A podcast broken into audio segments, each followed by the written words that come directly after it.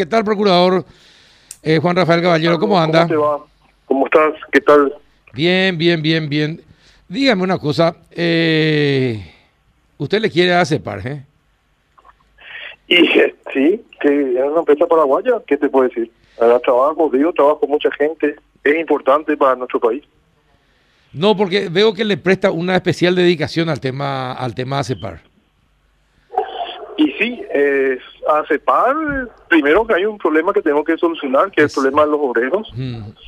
que en un momento dado tenemos que solucionar, y también es una empresa que, que dio mucho mucho tiempo, mucho trabajo a muchos paraguayos, esa es la realidad. Pero ahora lo que estamos involucrados por el tema de obtener oxígeno. Exacto. También para los paraguayos. Ahora, y dígame una cosa, ¿ya hay ya produce oxígeno de calidad Petropar para distribución? Adiós. ACEPAR, ACEPAR. ACEPAR, perdón. Sí, eh, ahora, ahora ya inició la producción, el sábado comenzó, tuvimos nuevamente inconvenientes con la tormenta y una serie de cosas más, bueno, es una empresa que, hace rato no está con mantenimiento ni en uso, pero gracias a la destreza de los obreros paraguayos y mucho también a la providencia, eh, hoy estamos produciendo, che. Qué bueno. ¿Y cuánto puede producir? Eh, 6 mil litros, 6 mil litros al día. 6 mil litros al día. Que, que, que, el oxígeno se comprime a eso para, para que tenga un volumen y poder este eh, ¿cómo se llama? Este, transportar por todo el país. Es mucho, mucho. Qué bueno. Y para la provisión, para la provisión de cuántos hospitales más o menos sería? Según lo que me dijo el INERAM y otro hospital podría cubrir solamente, ACEPAR puede cubrir toda la provisión de eso. El hospital, no me acuerdo cuál es el otro hospital, pero sí, INERAM y otro hospital podemos eh, cubrir solamente con la producción de ACEPAR. Ah, ah, ah. Qué bueno. Eh. muchísimo, no, realmente es mucho y va a paliar en parte el déficit de oxígeno que está atravesando el Paraguay, ¿verdad? Por la sobredemanda que existe. Sí, sí, sí, sí, sí. Qué bueno. ¿Y cómo, y cómo, cómo, va, cómo se va a lograr la distribución? ¿Quién va a poner los camiones, los tanques? Eh, ¿Quién va a transportar? Eh, hoy, ahora, a las cuatro y media, que voy a volver nuevamente a regresar ahora. yo estoy llegando ahora para comer un poquitito y voy a regresar se va a poner un tanque de 5.000 litros, ¿verdad? Para poder con eso hacer el trasvase y llevar oxígeno a, otra, a otros lugares. No, no sé, eso ya maneja la Dirección de Salud. Eh, el doctor Delis León creo que es el que está a cargo. Y, están coordinando con todas las empresas que también están ayudando muchísimo. Esa es la realidad también. Todo el mundo está cooperando eh, con este tema, con esta emergencia sanitaria. Ah, qué bueno. Realmente es lindo y es, es motivo, te motiva y es esperanzador. Realmente hablando eh, que la gente de los paraguayos nos pongamos las pilas y nos unamos para solucionar este problema.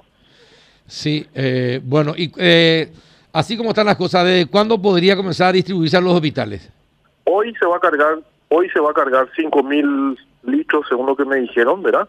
Dios mediante nuevamente porque como te dije Carlos, esta una, esta una son máquinas bien antiguas por por decidir una cosa y lo, lo sacamos como podemos y lo vamos a seguir porque es la emergencia no, estamos no tenemos dinero luego o sea conseguimos una parte pero no tenemos dinero para reemplazar y para hacer una serie de cosas hay cosas si vos ves Carlos que con la inventiva del paraguayo se hizo una serie de naciones para poder eh, cargar directamente a los a los camiones transportadores se puso una serie de goma con cintilla y realmente con nada. Prácticamente estamos consiguiendo hacer cosas que, que de otro modo serían muy caras, pero estamos haciendo. Ah, qué bueno. Buena noticia, buena noticia realmente. Rafa, ¿alguna consulta al procurador?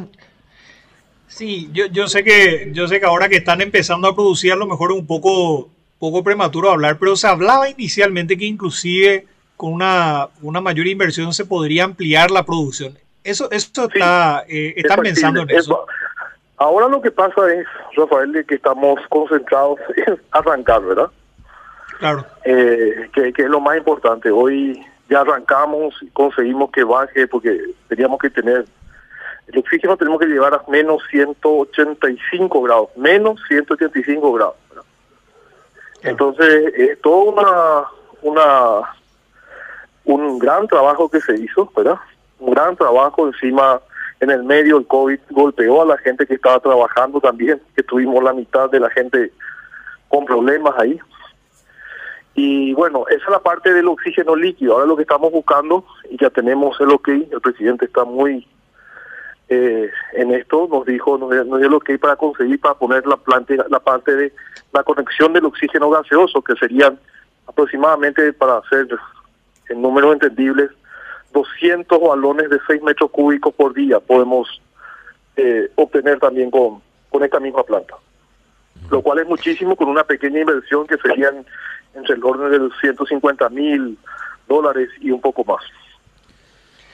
Doctor, y cuando usted decía que eh, hicieron todo esto con muy pocos recursos, ¿enfatizaba eso en términos de eficiencia o porque, fal o, porque faltaba dinero? En términos de eficiencia, en términos de eficiencia y ganas de hacer y ganas de hacer las cosas. O sea, dinero no le falta para, para, hacer las inversiones que sean necesarias. Y la verdad es que, pero este dinero, hablando muy bien, esto no le cuesta nada al contribuyente paraguayo. ¿eh? Esto que se hizo no le costó nada al contribuyente paraguayo.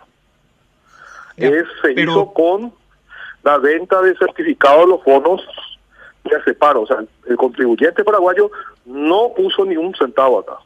Y eso es muy importante decirlo. Se lo hizo, como te dije, con un poco de osadía, inteligencia y mucha determinación. No, estoy pensando nomás en términos de la, de la enorme necesidad que tenemos, que si hiciera falta eh, echar mano de recursos, en el buen sentido de la palabra, era utilizar recursos genuinos del, del tesoro, yo creo que es una inversión que vale la pena. Yo creo que se están haciendo, por eso digo, hay, lo que estamos tratando de hacer es recurriendo a la inventiva, a la osadía y la inteligencia para sacar las cosas. Yo creo que en este momento vamos a obtener el, los 150 mil o un poco más para, ya sería, no sería el recurso del Estado. Probablemente vamos a pedirle a ITIPU que nos, nos ayude y yo creo que nos van a dar. Eh, y bueno, con eso vamos a obtener, como te dije, 200 balones de oxígeno por día vamos a poder tener, que son de 6 metros cúbicos, lo cual es muchísimo. Ahora, doctor, aclárame algo. ¿La logística va a ser también estatal o va a ser privada? No, la logística es privada. La logística es privada. Nosotros, el Estado paraguayo no tiene la logística. Hoy no tiene. Que yo sepa, por lo menos. Ajá, ajá, ajá. Está bien. Eso Pero la, la, parte de la entidad privada, ya nosotros estuvimos reunidos y todos están cooperando. Qué bueno. Todas las empresas están cooperando en eso. O sea, si es que eso es muy bueno también. Por eso te digo, es loable lo que está pasando y realmente es favor porque es bueno que los paraguayos nos unamos en, esta, en este tema y saquemos las cosas adelante. Procurador, buenas tardes. ¿Se puede decir, porque esto realmente se está haciendo a todo pulmón, porque realmente los pulmones se lo están precisando, ¿en cuánto tiempo ACEPAR reactivó toda su planta para poner hoy al 100% de esta capacidad de oxígeno, para poder distribuir, tener logística? Eh, mira, Adela, yo no recuerdo cuándo fue, cuándo, qué día fecha fue, pero te digo bien, fue Viernes Santo, Adela. El Viernes Santo comenzamos a trabajar y comenzamos a meterle. Eh, y de ahí hasta ahora, porque tuvimos muchos inconvenientes. La, la, la, eh, la ANDE también hay que destacar que se portó muchísimo. Sí, sí, sí, cierto. Muchísimo se portó la ANDE en, en hacer funcionar unos transformadores que estaban parados durante tres o cuatro años. ¿Te imaginas lo que es eso? Y también, y también marcando pauta el primero de marzo, se también colaboraron para, para esto, para que se reactive rápidamente a CEPAR. Todo el mundo colaboró, Carlos. Eso es lo que es importante. Por eso yo remarco, remarco, varias veces remarqué en la colaboración de todo el pueblo paraguayo y toda la gente, y los obreros de ACEPAR también. Muchos de los obreros de ACEPAR son la gente que son los artífices de esta, de esta, de este logro. y hay mucha gente trabajando allí, procurador cinco o seis obreros que estaban trabajando a full cayeron con COVID, porque se contagiaron todos ahí, pues, pero y vinieron algunos a, ayudar lo mismo de su casa, estuvieron trabajando. Realmente es motivante, Adela, te motiva. O sea que hay mucha gente que puso todo su corazón, toda su mano de obra, todo, su conocimiento, bueno, de paso también tiene otra vez una fuente de ingreso. y Adela, y te voy a decir una cosa más, Adela. Nosotros, con motivo a esto, también pusimos apuesta a punto el tema del agua, de, de, de porque ACEPAR tiene una, una planta de agua importante y nosotros vamos a tratar de darle agua a Villa Ayes también. Perfecto. O sea, es, realmente, como te dije, se está trabajando, como te dije, con osadía, valentía, inteligencia y mucha determinación, llevando las cosas adelante. ¿Una planta de agua para, para hacerla comercial o para distribución gratuita? Mira, yo quiero que ACEPAR reciba también dinero, Adela, porque debe pagar a los obreros. Como te dije, yo creo en la parte social, yo creo que los obreros de ACEPAR tienen que recibir la indemnización que le corresponde, entonces también voy a hacerle que gane dinero a ACEPAR porque tiene que pagar una serie de cuentas que debe.